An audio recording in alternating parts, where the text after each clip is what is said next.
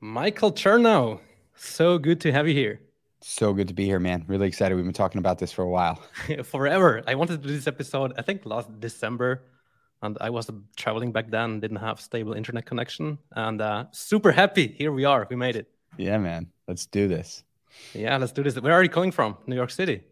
Yeah, I, I am. I am not only in New York City. I am like truly. In, I am in the center of New York City, the absolute heart of of uh, of New York City in Times Square, where uh, wow. the studio is, where where wow. I I use. It's um, yeah, it's a very very you know being born and raised in New York City.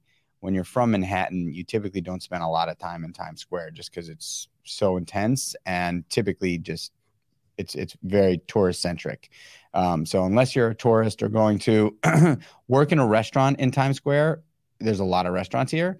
Uh, or if you're a tourist or you're going to a Broadway show, typically when you're from New York City, you kind of stay away. And uh, but I've spent more time here because of this of the studio, uh, and it's real. It's just like such a. It's it's actually like a pretty incredible incredible uh, interaction every time i walk from the train right through times square and i just see how many people are, are running around excited to but be in new york i know that you live a little bit outside of of uh, new york city right mm-hmm. like so no, you go there every day no no i come here uh, i come to the studio once a month um, right. I come to the city probably twice a month, but I come to shoot in the studio for my podcast once a month, and I basically spend a full day here, and I line up a bunch of Got great it. guests. Got yeah. it. Yeah, I, I, personally I listened I listened to so many podcasts of yours. Um, watched a lot of YouTube, social media, just everything. Um, for those who don't know you, who are you in like thirty seconds? Yeah, I'm a father, which is my number one absolute most cherished accomplishment being a, father of a of of, a, of of two boys that I love more than anything and I I believe love me back equally as much. Um, I'm a husband to my wonderful amazing super supportive wife Donna Chernow. Um, I am a um, I'm passionate about movement and fitness and then ultimately I'm an entrepreneur I've I've opened uh, I've I've I've founded launched sold and, and built a number of businesses. Yeah, I, I love that he said you're a father first, and not he said, "Oh, I'm an entrepreneur." Like this says something about you. That's that's cool, super cool. And I don't know whether you knew, but we have quite a few things in common. Like, so we're both fathers, right? We're both entrepreneurs. We are in the fitness space. Um, we have both a brand that starts with K, hmm. Creatures of Habits and Catalyst. Um, we do both podcasting um, we have our own journal, right? We have our own sleep aid supplement. Um, we are both super handsome, I would say. Let's take it. Isn't that crazy? Yeah, I mean, dude, we we have an enormous amount in common. You're also a part of Creatures of Habit, right? So it's not like we only. I mean, you are involved in Creatures of Habit, which is amazing. You've invested in Creatures of Habit. You believe in the brand, um, and so I'm super grateful for that you know, we have, yeah, we have a lot in common. And I think the beauty of, of you and I getting together here is like, what does that say to everybody listening? You and I are from totally different places in the world. Yeah. We are dreamers and proactive human beings. So it, you could be a dreamer and non proactive and never get anywhere or you could be like you and I, where we're dreamers and we take action and get anywhere you want to go. Right? Absolutely. Absolutely. Yeah. I mean, I wish I could say I play at your level already, but I'm not not there yet. Right. I mean, you're having so much success, like in business with the two restaurants. Uh, was it Meatball Shop and what is the other one? Seamore's. Seamore's. Right? Mm-hmm. Yeah. In fitness, you're like an IFBB pro, I believe. I'm a OCB pro. All right. What's yeah. that? What so is? so OCB is uh it's a uh it's a natural organization. Okay. Um, and uh, but I'm I'm I'm actually I've, t- I've decided to take a step out of bodybuilding. I, t- I took a took a step out of competing in bodybuilding uh, mm-hmm. about a year ago, and now I'm full throttle CrossFit guy. Uh, let's talk about that in in a second. Um, what I wanted to say also is that you're having this sweet little family, um, and I assume you're doing pretty well financially as well. but it hasn't always been this way, right? Like on, on your podcast, um, you're telling about your journey and that you're at some point you were a drug addict, you were a dealer. Um, I remember you saying that you had suicidal thoughts. My question here: How did you go from A to B, and and, and what role played fitness in all of this? Um, well, I think I used to think that people that delve into alcohol and drug abuse were sort of predisposed, born with like this gene that drives them to want to escape. And though that, that there there may be some validity there, I actually don't know the truth. I don't think anybody really knows the truth. But there's a guy named Dr. Gabor Mate that I've done a lot of listening to over the over the last few years. And he basically says that every single human being that is driven to escape through substance or sex or food or shopping or gambling or or or or escapism is propelled from trauma of some mm-hmm. sort some mm-hmm. sort of trauma and so i i had a lot of trauma growing up in my life in you know i had a really rough relationship with my father that ultimately just instilled fear in me from a very very early age of male authority. I wanted nothing to do with it. I wanted nothing to do with my father. I wanted nothing to do with like anybody who would say no to me. I wanted nothing to do with um, authority. I just I I was I was insanely rebellious, and so once I got to a certain age, I took it. You know, I was out. I I, I left my parents' house, and I was I was a I was a young teenager running the streets of New York, and I was drawn to to escaping through drugs and alcohol. It was like literally, you know, I, I say that fitness saved my life once I was ready to change. But before fitness, really, drugs and alcohol did save my life because, as you mentioned, I was in a around 12 years old I, I, hated myself. I wanted to i wanted to die. I, I don't know if i really would have actually killed myself but i was I was admitted to a mental institution for attempted suicide at 12. And so just so so that I get it right, this was like at 12 years old when you would like do drugs and when you would deal drugs or uh, no, I started using drugs when I was 12, 13 and then that's crazy. Dealing drugs at like 14. Crazy. Yeah. Oh wow. Um but I had to go through everything I went through to get to where I am today. And I don't regret a single second of it. I really don't. I I'm grateful for I'm grateful for my my father and the trials and tribulations and hardship and challenge that that man forced me to go through because who knows right like i'm i am so happy in my in my skin today i'm so hmm. grateful for the life I have today. I really am, you know, and I'm not saying that with with a like toting a trophy around. I'm saying that because I genuinely am because I know what it feels like to not be. And I don't know if I'd be here had I not gone through the mud. Yeah. Yeah. You know, like I don't mm-hmm. know if it would be the same. I don't know if I'd have the same loving, supportive, amazing wife. You know, I'll be celebrating in a couple of days we'll be celebrating 16 years of marriage of marriage we've been together 18 years you know like who who would have ever thought right i'm you know i'm not i'm not a, an old guy you know i've just but i spent half my life with this woman um, who I love. Like, and if you took a snapshot of my childhood, you would never ever be able to like looking at what it was, like looking at the sort of the the, the blueprint that I was given what a marriage should be. You would never say that this is what mm. this guy's life is going to look like, no. you know. No. And so I, I guess what that's all to say is is like how did I go from A to B? Well, I you know drugs and alcohol saved my life, then they almost killed me, and then fitness came to the rescue, and uh, and I was I was I was saved by by the desire to want us to want to change um, because that is absolutely necessary like anybody who's listening to this who's dealing with some sort of addiction some sort of a rut some sort of a dark place that they're in i'm just here to tell you that like fitness isn't going to save your life unless you actually want to change right? Like Yeah. you can't still want to smoke crack, but think going to the gym is going to change that, right? You have to want to stop, you know, Yeah. using drugs and drinking alcohol and doing like doing the thing that is that is killing you or the thing that is making you hate yourself you have to genuinely want to stop doing that. And then and only then can the doors open for other things to come in and and give you an opportunity to sink your teeth into. Yeah. Dude, I find it so super cool that you say you had to go through all these difficult times, but you don't regret it because it's kind of shaped you. It's like who you are now, right? It, it helped you to go from A to B to to push through and to to uh, yeah, overcome all these obstacles. And in my situation, I- mean, my story is so different.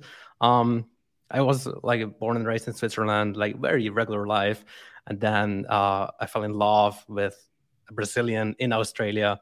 Um, we had like this long distance relationship, and all out of out of a sudden we found out we we were going to be parents, right? And so here I am. So what I'm going to do now, right? And so I'm leaving everything behind, um, literally everything, and just flying out to Brazil with all my stuff. And there I am, completely lost. Cannot speak the the the, the language. Um, like I don't have like the visa, nor a car, nor apartment. Don't know anybody and this is so difficult this time right the challenge of my life and like I, I couldn't sleep at night and had mad anxiety and everything but i also say man if i wouldn't have all these challenges there i, I probably wouldn't be here because it, it made me go or start this journey of entrepreneurship building my own business. And then and, now what they're doing now the digital nomad lifestyle i don't think I, I would be here now if i wouldn't have faced this challenge. So I- i, I- think there's a, another similarity there. I couldn't agree more. I think I think there is never a moment in time that I am cruising. And I'm and I, I'm not saying that because I want to be one of these guys, you know, I'm not David Goggins, right? Like I'm I'm not I'm not telling anybody here to go, you know, run 500 miles with broken knees. But um, I am telling you all from my personal experience that having challenges self-inflicted difficult obstacles to face on a regular basis keeps us alive and on our toes. Yeah. And without without hills to climb you never get to the top. Yeah. You know like Yeah. think about that right? Like without without without mountains to to scale there's no there's no summiting. It's just flat. So if there's nothing in front of you that you are looking up at build it. Build it. Yeah. yeah. Yeah. Build it. You That's have to go out of comfort. Yeah. Then this is when growth happens 100% and and i think the greatest way to do that i mean obviously you know like i've created these mountains right where you know i i wanted to open my own business so i i put the meatball shop in front of me and it was this big huge scary mountain. It's the first time i ever did i ever you know created a business a legitimate business. Um, but um, you know i was looking up this big steep scary hill and um, and i just said fuck it. I'm gonna i'm gonna i'm going to throw on my gear and I'm going to learn as I go and I'm going to climb and I'm going to fall and I'm going to climb and I'm going to fall and you know sooner or later I'm going to feel like I have a little bit more of a sturdy harness and you know the ropes that I was able the ropes that are carrying me are, are a little bit stronger and I'm gaining a little bit more confidence and then you know and the next one I felt like I could I could lead climb a little bit more and I didn't have to have the ropes for the first half of it and then boom all of a sudden I hit another Mhm. Mhm. plateau where where I was like, holy shit, like I, I feel good, but I've never done that before. And I started looking up again. I put the ropes back on and I said, Hey, you know, I need some help. Can you guys come and help me? And um, you know, and so and so and so it is. You know, you you I always do believe that like building if there's not a mountain in front of you to climb, you know, you've got to build it. And you gotta uh, build it. yeah. is this also the reason why you didn't stop after your first restaurant? Because you were successful obviously and you probably could have just laid back and said okay I, I'm, i've done pretty decent because like i was a drug addict. Now i'm a successful business owner. Cool right? Yeah, I mean, look, you know, I think I think my my wife would probably uh, want me to be a little less um, uh, adventurous in the business world because you're right. I could have literally just opened up one or two meatball shops a year for the next God for the rest of my life, and you know, slowly built a business and one or two restaurants, one or two restaurants, and uh, and then found a team to hire around me, and then ultimately could have just been chilling potentially, but I really do love building mountains. I like so bu- cool. I like building mountains cool. because I feel like, you know, I always am. I there's always not only do I love building mountains for myself and the challenge, but I do it on a daily basis, and I do it through cold plunge, and I do it through, um, you know, longer meditations now, like giving myself always trying to increase the um, push myself as far as I as far as. I can go, or not necessarily as far as I can go every single day, but certainly giving myself um, a challenge to face every single day, specifically in the beginning of the day, and uh, and that helps me be more conditioned to want to push harder in my my life long term. Are you never afraid that you want to climb too many mountains at the same time? Um, you know, I would like to tell you that I'm one of these guys that, you know, believes in the do one thing, do it really, really well, uh, focus, focus, focus, blinders. The truth of the matter is, is that maybe that's true. Maybe that's right. Maybe that's maybe that's true. But th- but that's not me.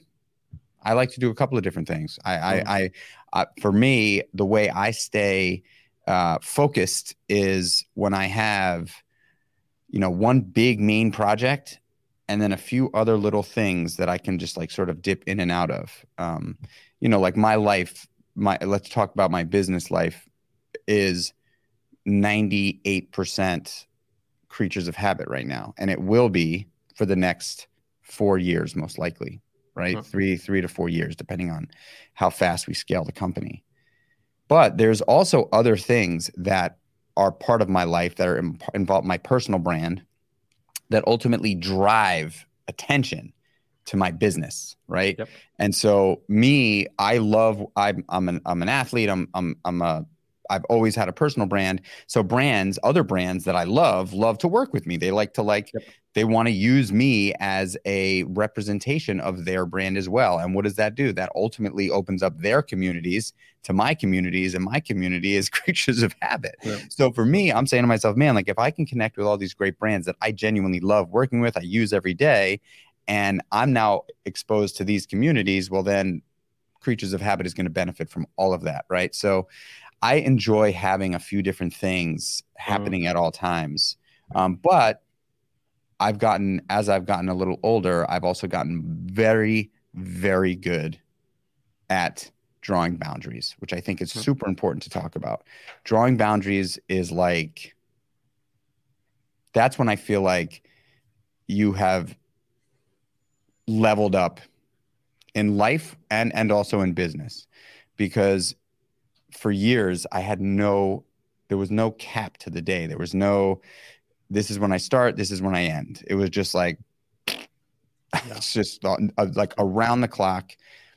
And I gave the impression to the people that worked with me and the people that I was was working with that like I was just a I was just available constantly. Mhm. You could Mhm. call me anytime, you can text me anytime, you can email me anytime. And I'm going to be I'm going to get back to you boom just like that. This guy But- has this problem right now. Yeah. Yeah, so so what I what I've learned is if I train people to to conduct that way with me, meaning I respond immediately and then I expect them to respond immediately. Ultimately, what that does is if I want to take a break, it puts me in a bad place, right? Because I'm like, oh, Yep. you know, like, oh no. I, so what I've learned to do over the last about a year and a half is I draw a line, hard sand. I separate my at 5:30, which is the first time in my life that I've ever been able to do this. At 5:30 in the evening, it's done. I close the computer Cool. No. and I Cool. shut it down.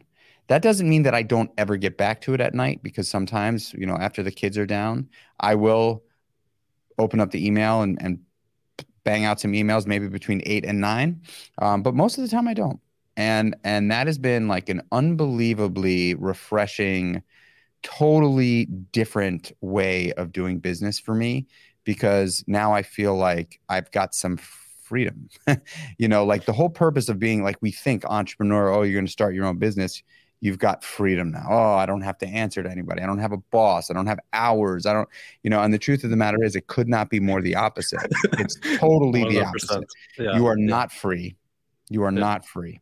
You are completely 100 the success is 100% contingent on your performance. Done. It has nothing to do with anybody else because everybody true. that you Very hire true. everybody that you hire is a reflection of your ability to hire, right? Like you, if you are, if they're not doing well and you're the CEO of the company, it's because you hired the wrong person, not because they suck, yep. you know? And so like there's there's not there's not there's not much freedom in um in in being an entrepreneur until you get comfortable enough drawing boundaries. Hmm. And that's where I finally have found like this really amazing phase of my career where I have time blocking throughout the day and at 5:30 at night I go from business dude to dad husband. Mm. Done. That's just mm. it. That's super cool. I need to work on that personally. Um I, I have a little bit of a problem because I'm an online fitness coach. Um, my clients, everyone I ask or all the, the testimonials, they always say, Martin is so quick in responding. That's good. However, this puts me under pressure, right? Now I think, oh, I need to respond all the freaking time. So when I uh, onboard new clients, I, I tell them, okay, these are the times. Don't expect an answer from me during the weekends or at night. Um, sometimes I still do it, right? And and that gives me like the, the thumbs up. Awesome but again, I need to be very careful that they don't expect it again. Does it make sense? Yeah, no, I mean, look, I think I think being in the service industry is you you're you're essentially you're trading time for capital. It's hard business, no matter what service it is, right? Especially if it's high touch, like what you're doing. Um, but I'm sure that there's ways to potentially automate some of the communication that it, with your with your clients, right? I also think nobody like nobody would get mad if I responded 12 hours later. It's, it's really just the pressure that I'm by myself, right? That I feel like, oh, I need to respond because I need to be a good coach. But I mean, have you ever written an email to ever? Have you ever? How many how many clients do you have? Um, I have about 70 ish. That's amazing. Congratulations, dude. That's huge. That's huge do you have you ever thought about like taking the bull by the horns and writing an email to all of your clients and saying hey everybody i just want to tell you how awesome i how awesome i feel to know that that i i'm i'm, I'm you know I'm, I'm coaching you. You're, you're, you guys make me feel incredible about my life, and I'm super grateful for you. I want to take a step in a direction that I think is going to ultimately help me and you, but I want to be able to draw boundaries in my in my communication. and so instead of getting right back to you, which I know that you've all been accustomed to, I'm going to try to start giving myself a little bit more of a boundary lifestyle. Mm. And if I'm not, if I don't get right back to you, just know that I will be in touch with you within eight hours or something like yeah, that. Yeah. You know, they, they won't have any problems like at all. They, they will be very understanding and, and like, I mean, when you first started out, you probably had this as well. When you go on vacation, then you also think, man, the business is, is no longer going to be there when I return. And then once you actually do it, you see, oh, actually, it's, it's all still there. So nothing happened, right? Totally. But yeah, it probably takes time. Takes time. Um, Michael, I, I want to talk with you about routines uh, and habits. I mean, your brand is called Creatures of Habits. Why are habits so important to you?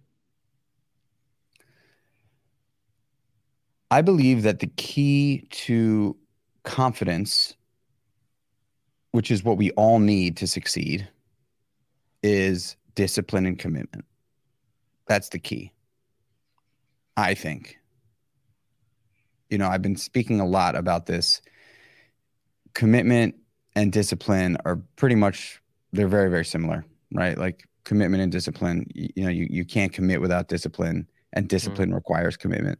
Mm. So they're kind of like the same thing. And ultimately, when you can consistently commit with discipline, it it builds confidence. Yeah. And the more you do that on a daily basis, the more confidence you build. Yep. And confidence ultimately inspires courage. Yep. And courage is typically required for to accomplish anything great right? Like nobody writes history books about leaders that didn't use courage as their asset right? Like True. courage is typically the catalyst to like most things great. And so habits for me have been a way to on a daily basis build this commitment, confidence, courage pyramid every yeah. day, right? It starts with the bottom layer of the foundation is commitment and then confidence. And then ultimately the, the peak is courage, which gives you the ability to take a risk, jump off the cliff, open a business, yep. you know, run the marathon, uh, you know, ask her to marry you, um, you know have the have the kid have the second kid have the third kid you, you, know? you can also turn it around right? If you if you commit but you don't push through you don't have discipline then what happens with confidence? You will not come anywhere and that's a right. problem for a lot of people for a lot of people. Right so commitment right so commitment on its own i think is like step one but commitment and, and discipline really do need to work together right? yeah and so, you know, you've, we've hear we've heard a lot like over the last year or so. Motivation is not isn't really what it is, right? Like motivation is not going to get you, you know, to the top of the mountain.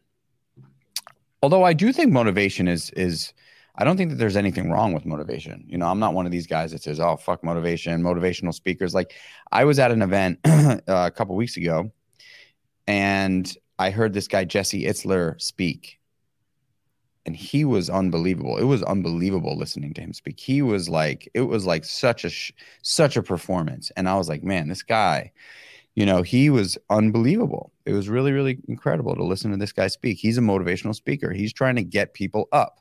That said, similar to using drugs and alcohol, like there can be a thousand people that love you around you telling you man like you've got so much to offer man. All you got to do is just stop doing it. Like we love you. We you're killing us. We love you. Please stop. You know they're trying to motivate you to just like want to quit. If you mm. don't stop it mm. it doesn't matter what they say.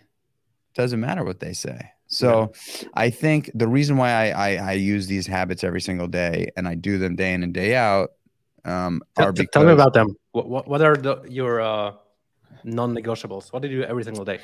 So I have non-negotiables, and then I have like my ideal scenario when I'm like not traveling and I'm at home. My non-negotiables every single day. Like I'll give you, a, for instance, this morning I woke up in a hotel room, right? And so what I did this morning was I woke up early. So I tend to wake up around five fifteen in the morning. Um, is like probably my sweet spot and I open my eyes, I look up at the ceiling, and I smile. I smile from ear to ear. It's a very easy thing to do. Um, like philo- philosophically, it's hard to do physically. It's hard to do physically. It's hard to throw a huge smile on your face first thing in the morning because I think we as human beings for thousands of years have been conditioned to be in our cortisol levels are through the roof right when we wake up.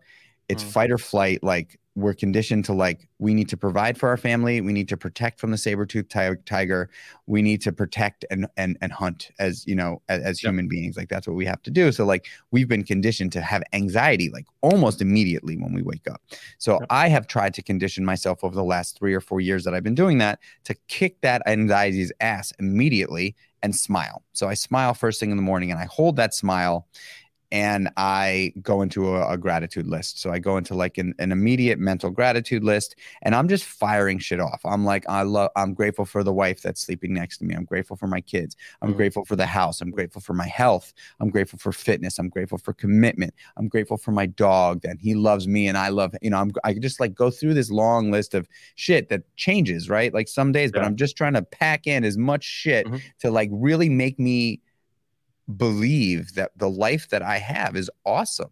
And yeah. first thing in the morning. And so that's how I kick off my morning. And then I hop out of bed. I don't like slowly like mosey around and shit, you know. I like sit up with intention. I throw my feet on the ground. I get up and typically um, I will go right into the bathroom. I will brush my teeth. I will wash my face and I will then um, hit my knees. And I have a prayer practice that I've been doing for many years, many many years. Are you religious? I'm not religious. Uh, I mean, I don't know. I like, I, I didn't grow up in a religious household. Maybe if I did, I would be. I'm very, very connected with uh, God. Very connected mm-hmm. with a power greater than myself. I believe in um, in energy and universal energy, and I, I I have I have very, very strong faith. Um, and so I don't have I don't I don't belong to any organized religion, if that was the question. But I am incredibly connected um, with God.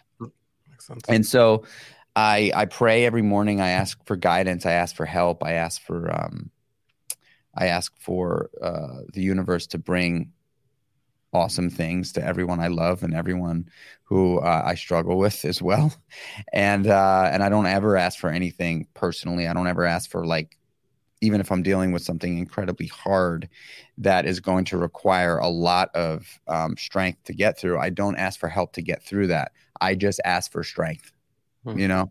Um, and so I do that. And then right after my prayers, I go into a, I, I do 50 push ups every morning. Um, Why just 50? You could probably do 150. That's because, uh, well, I do 50 push ups straight. And I've basically it's it's I'm not trying to work out. I'm just trying to like get the blood flowing, get a good feeling in my chest and my back. And if I can do 50 push-ups straight for the rest of my life, I will be a very happy human being. Right. And so I've given myself 50 because I feel like 50 is is a strong number for most people to do 50 straight push-ups. Um, but not, I mean, I could probably do 85 or 90 mm. right if i mm. pushed pushed it hard yeah. i'm not trying to do that every morning i'm trying to give myself 50 50 push-ups get some get some blood flowing feel feel strong and then i go into a stretch practice i do um i do like probably five minutes uh down dog up dog cat cow um and uh and and those are those are my absolute non-negotiables and um, then I drink a bunch of water, as much water as I can find around me, uh, and and I get on with my day. And that's that. Those are like just non-negotiables. Of course, do you fitness, ever miss? Do we ever miss like those non-negotiables? No, those, those are those I never ever ever ever ever. Let's ever say miss. your your uh your sons are sick or something, and you you didn't sleep all night. You had to uh, be with them all night long, and you're just like super tired. What do you do in such a situation? You just push through the the morning routine. I mean, that what I just described to you is like a 15 minute, 10, 15 minute thing. Yeah.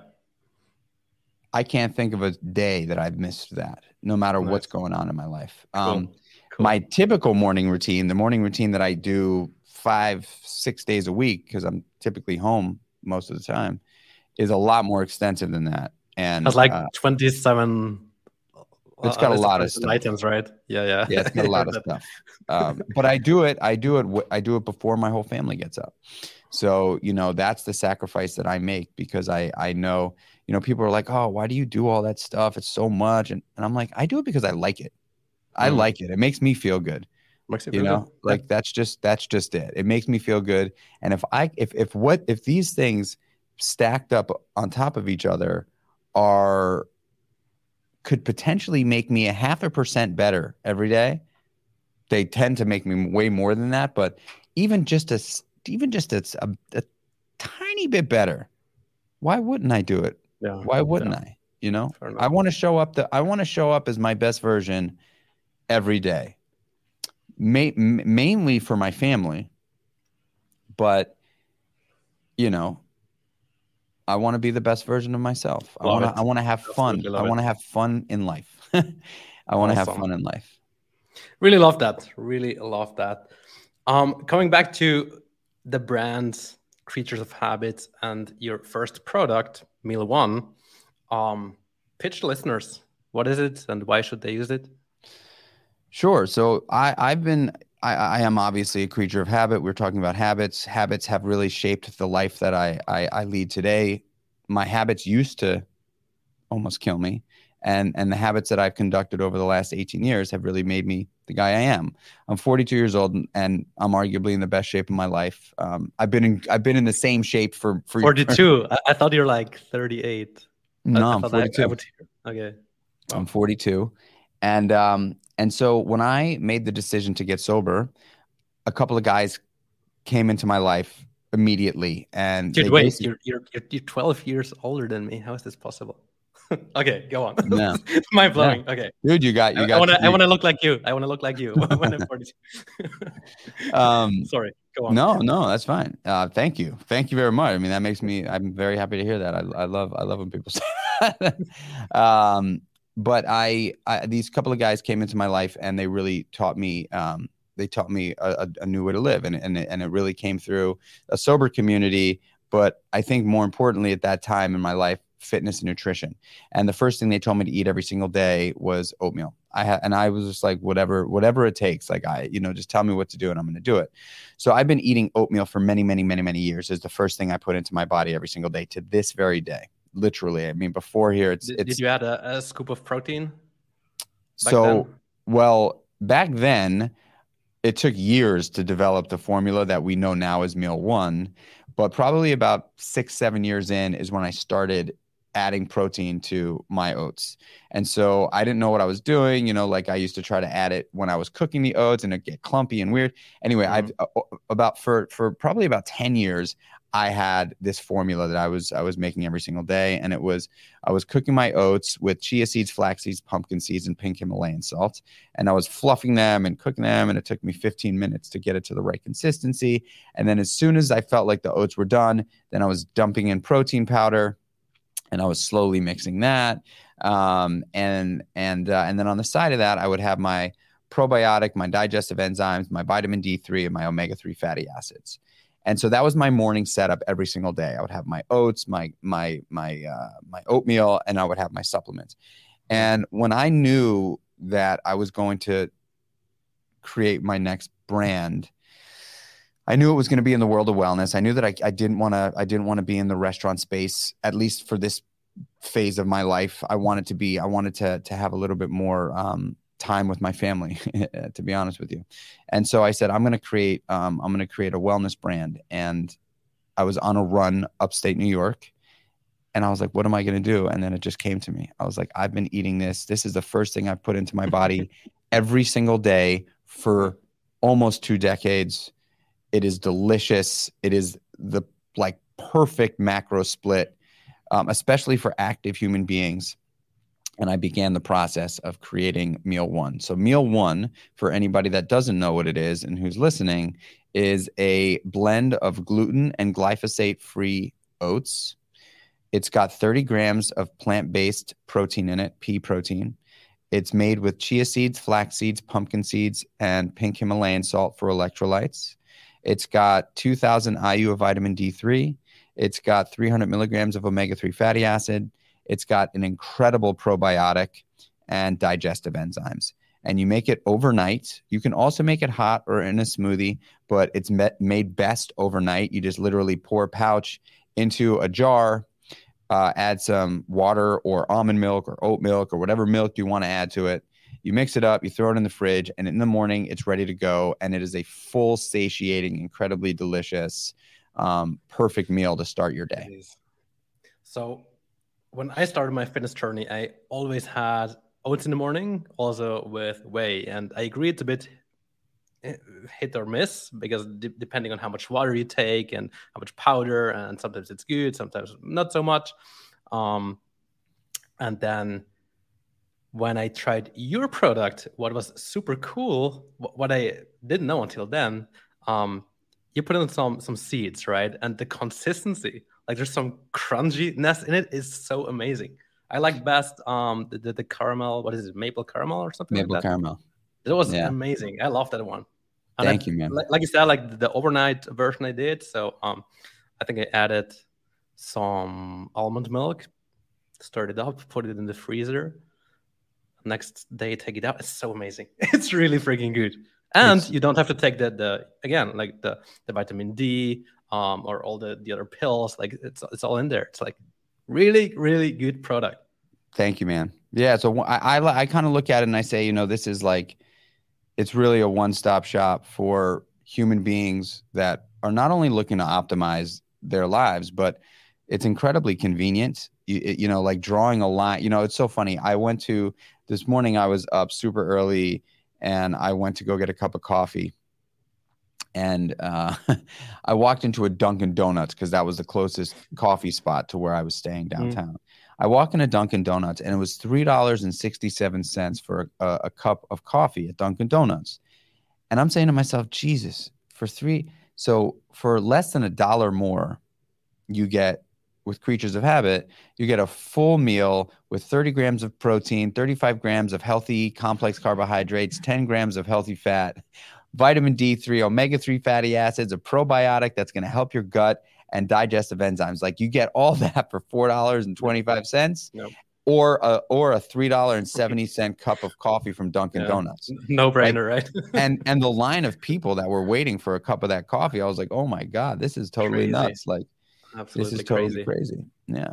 We need to find a way to to ship it to Switzerland because I have so many clients. I know so many people who you know they don't want to take time to prepare something in the morning, but they want to eat something healthy and they need to you know.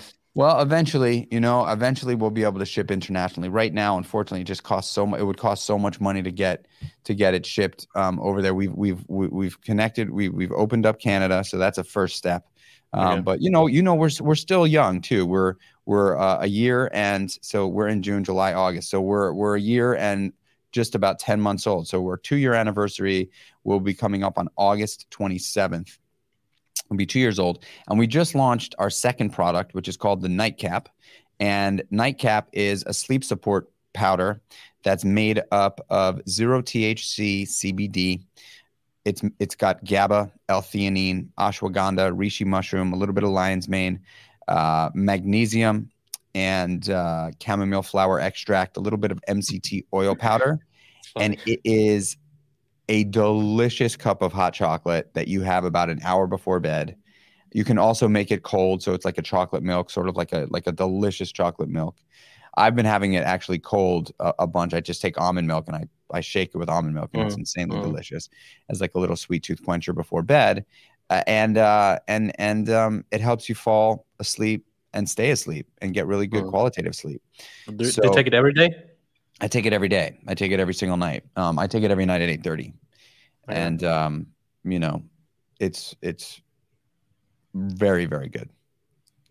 Where do you want to go with your brand? Where do you see it like in in four years? You said like until then you want to really scale and blow it up. Where do you want to be in four years? Yeah, I mean, look, you know, the goal for me is to really immerse creatures of habit into the world of of active human beings, right? So most people that are active that and I, I don't I, I don't necessarily mean like athlete i mean people that are just trying to be better people that are mm. walking 10,000 steps a day people that are literally you know going like trying to be happy and healthy right that like typically people that are trying to be happy and healthy are active human beings and yeah. that that demographic is growing every day more and more people want to be healthy and so we're hoping to immerse ourselves into those into that those communities of people and give them an opportunity to feel like they've got a brand that they can rely on to cover multiple touch points throughout the day in mm-hmm. terms of nutritional habits. Mm-hmm. You know, we it is so easy for us to indulge today. Like there are there is so much more shit available yep. than good things, right? It's yep. so easy like when you walk into a store and you're hungry and you need a snack, if you closed your eyes and grabbed something, chances are it's going to be shit. Yeah. Chances are nine out of 10 things.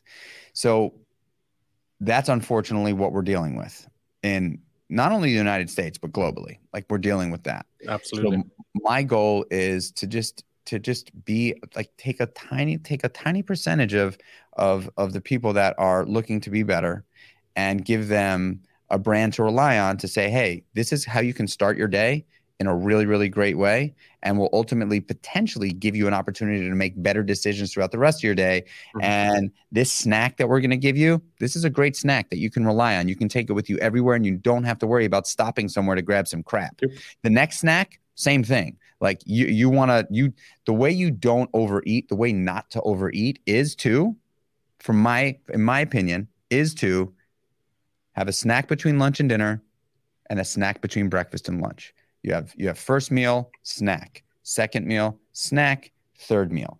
And that is a great way to refrain from having massive lunches and dinners, right? Like mm-hmm. if you have 3 to 500 calorie first meal a day, 3 to 500 calorie second meal of the day, 3 to 500 calorie third meal of the day, and then you have a 200 to 300 calorie snack, 200 300 calorie snack, now you're at 2000 calories a day and you're never starving. You're yeah. never like, oh my God, I'm ravenously hungry.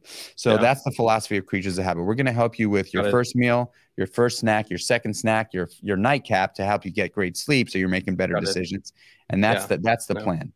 You just explained basically why fasting sometimes does not work for some people because they fast, they're getting hungry, and they say, "Oh, I didn't have breakfast, I didn't have lunch, and now I can eat." a huge portion for dinner and it's like 3000 calories and they gain weight i used to fast and honestly like i don't think that there's anything wrong with it but i personally i don't believe that it is i i know it's not for me anymore it's just yeah. not and there's also no proof. anything i'm yeah, just saying like for some people it really doesn't work because yeah. of their way of thinking right um that they end up overeating but yeah like I think there is some benefits to it. I mean, we don't need to go into it, but but uh, yeah, you, you, basically explain exactly that. If you don't eat, you get hungry, and then you overeat, and yeah, then nothing with weight loss, right? where can people buy it? Um, if they're in America. Habit, yeah, creaturesofhabit.com. If you're in the United States or Canada, creaturesofhabit.com with a K. You can hop on and and uh, and subscribe to Meal One and Nightcap they're great, great, great ways to just optimize your day and make things a little bit more convenient. Awesome. I want to quickly talk about fitness since it's a huge part of both of our lives. Um, you said before you did Muay Thai, then you went into bodybuilding. Now you might switch into CrossFit. What, what might you do to switch, by the way? I had just bodybuilding in a competitive competitive bodybuilding is incredibly, incredibly unhealthy. Yes, yes. I mean, I well, I don't. I I mean, I guess you could say yes, yes, because of of of the of the of the dieting. You know, like nobody should be eating 1100 1200 calories a day working out as hard as i did for you know three four Agreed. months a year yeah. and so it is an unhealthy unsustainable way to live and it also mental health wise was like you know like you get into this unrealistic physique right where you are just i mean if you've seen a couple of pictures of me when i'm in in stage ready shape you know i am a comic book character i'm like peeled and shredded you know 3 4% body fat un, like unrealistic but you you feel there's like this weird feeling of like, oh my God, I look so insane. And then also I'm so hungry all mm. the time and I'm tired and I'm hungry. Irritated. Yeah, mm. irritated. And so I just decided that it like why what was I doing it for? Was I doing it to challenge mm. myself? In the beginning, yes. And then ultimately did it become sort of an obsession? It did. And so I needed to I needed to be self-aware of that and back off and say, okay, this is not this is no longer like something that I'm I'm I'm I feel is is healthy. I'm going to back off of this. And and then I also found out that my hormone levels were completely thrown for a loop because of all the crazy diet. No, no. And so and I was competing naturally without any PEDs, so I you know, I I my my testosterone was tanked tanked. I was, it was terrifying. I didn't even think that that I didn't I didn't know that that was because I didn't feel that really. But Mm. when I got my labs done, my t- my T levels were tanked. Um, and so I decided that I was like, okay, this is obviously this is clearly not healthy for me. I've got to stop this and I've got to start eating like a normal human being as opposed to like overeating and then undereating and then overeating and then undereating. You know? yeah, yeah, same same history. yeah. So so then i you know i the reason why i really stepped into crossfit was because i wasn't sure what i was going to do next once i decided that i was no longer going to compete in bodybuilding. I got my pro card in bodybuilding. I competed as a pro. I took third in my pro, in the, in the pro show that i competed in and i was like all right i'm done i did it i took play i took third place in, Mm. in the show i i don't need to do this anymore and uh and and my team was like dude 30% of the people that use meal one on a daily basis do CrossFit. We found that out. We we did a deep dive, surveyed a lot of people that use use meal one, and they were like, "You should start doing CrossFit and really get into that community." And I was like, "Done." So I next day walked into the closest CrossFit gym, and you know, as you can see, like my hands, you know, I am like I am hooked on CrossFit. I love CrossFit. Uh, it's really, really hard. It's it, there's no doubt that like, I mean, some people are going to get mad at me for saying this, but the truth of the matter is, is that it is definitely a, a way to get hurt. Like CrossFit, if you're doing CrossFit hard, there is a lot of injury. You're prone to a lot of Mm. injury. There's no doubt about it. Like I have Mm. definitely had a number of injuries since I've started CrossFit, and you know, and that's probably has nothing to do with my coaches because I've got amazing coaches in CrossFit, but it, it, it has to do with my inability to like,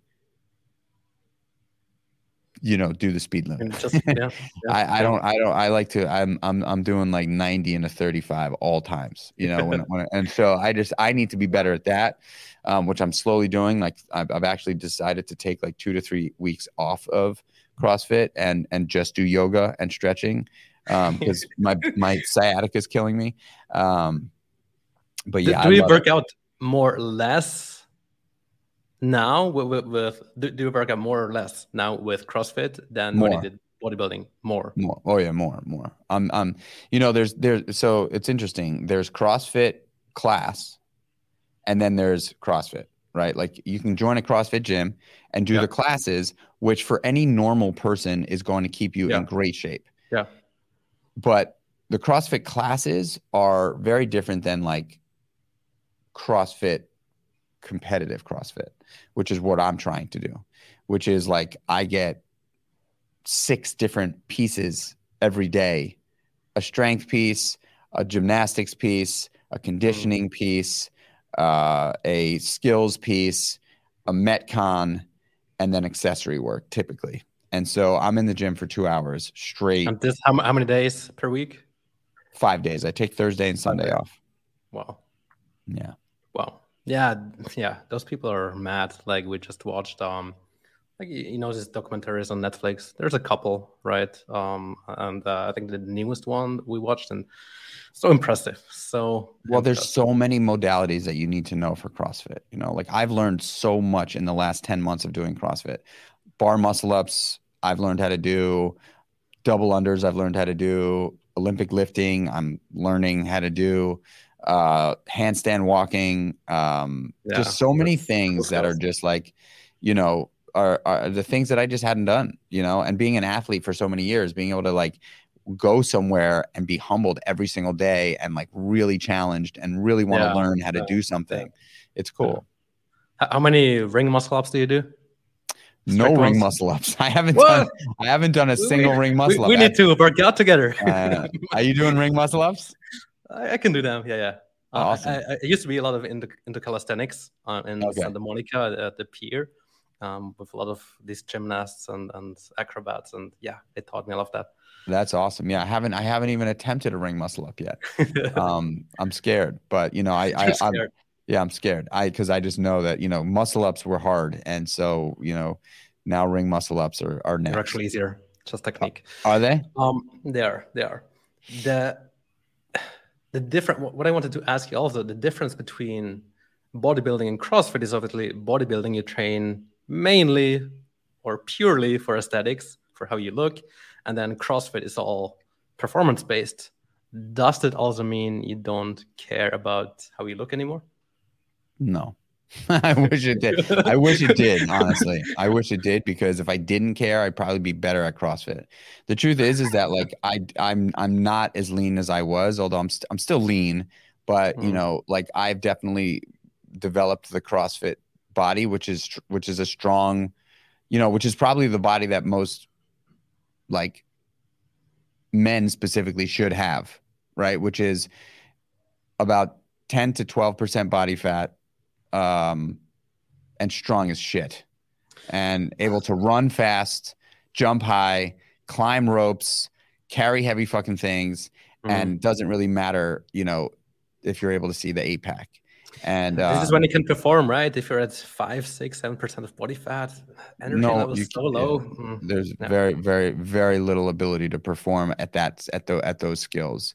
And so, you know, I'm getting comfortable with it. It's still hard for me because I really do like being shredded is something that I enjoy. I enjoy being, but but the truth of the matter is, is you know, it's challenging. It's challenging to get into that crazy lean shape. For me, it's even more challenging getting comfortable being out of that shape, mm. right? And knowing that I'm in far better condition. I'm, I'm in I'm far better condition, you know. Here you have performance and then you have the aesthetics and, and trying to find the balance. It's hard. It's very hard. It's, it's very hard. hard. Yeah. I've seen a couple of clips on on Instagram, I believe, where you just uh, work out without the shirt. So this is another thing we have in common, I guess, that we take out our shirts.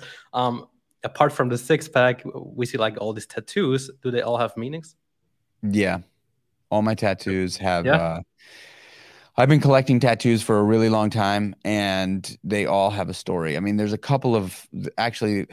I just got a cover. I just covered up one of my tattoos. That was like like my first tattoo, I think. Um, that really didn't have any name of the girlfriend. no, it was just I was like 16 and I just wanted a tattoo. So I just kind of like walked into this place in St. Mark's Place and I just pointed at something. I said, "Give me that one."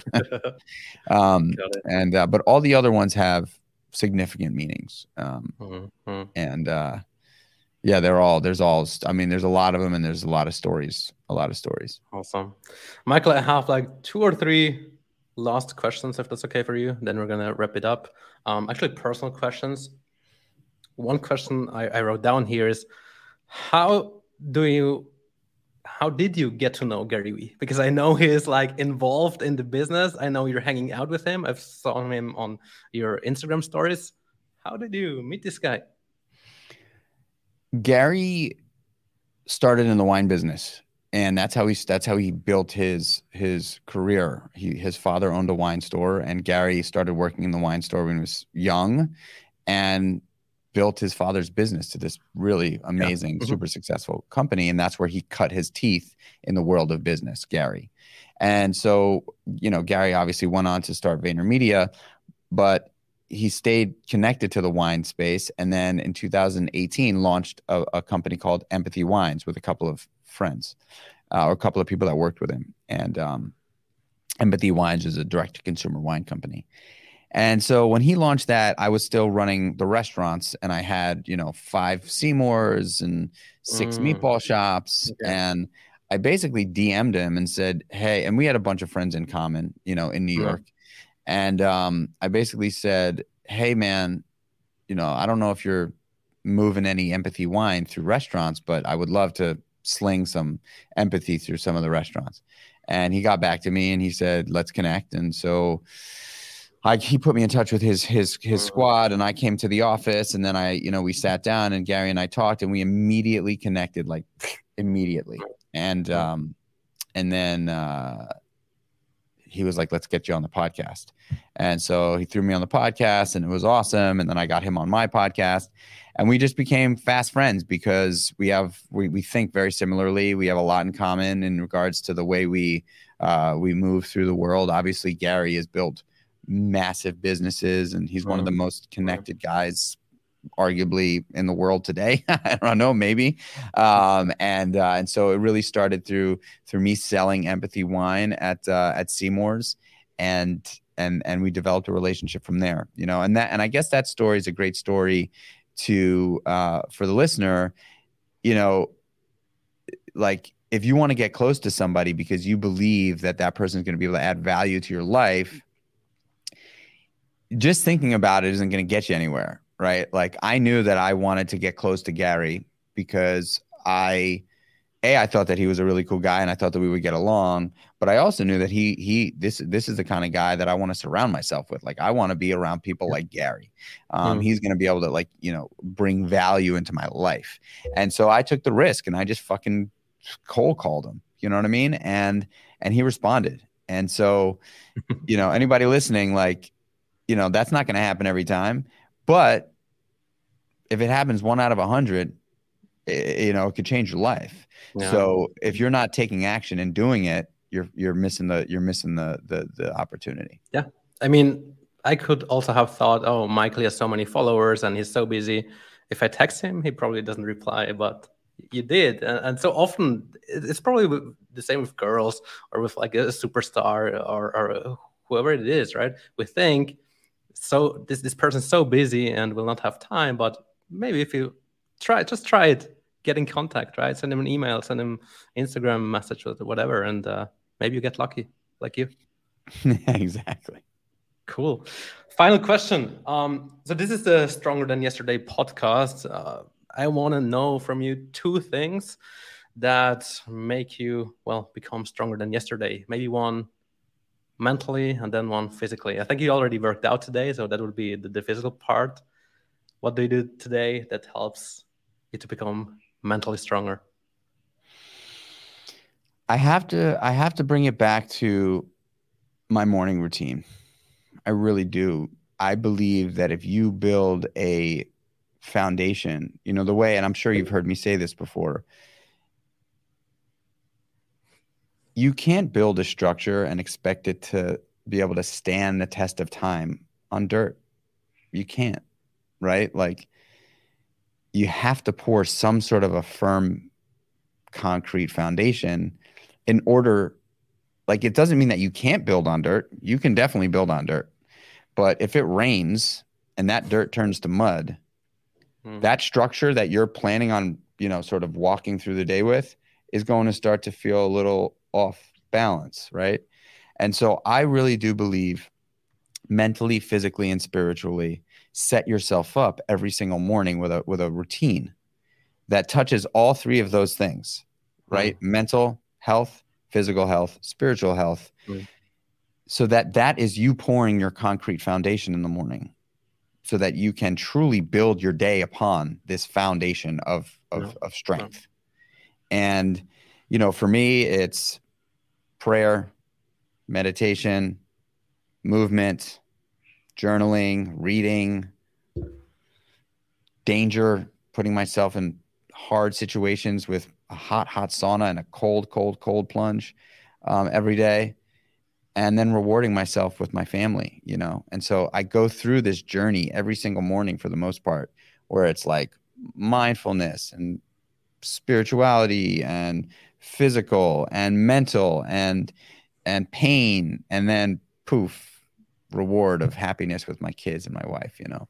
Um, awesome. And that's what I do every single day. And so there's not different things that I do every single day because I don't feel like, you know, you know, I, I, I think they, they say this, this thing, right? Like if you do the same thing every single day and expect different results, you're crazy.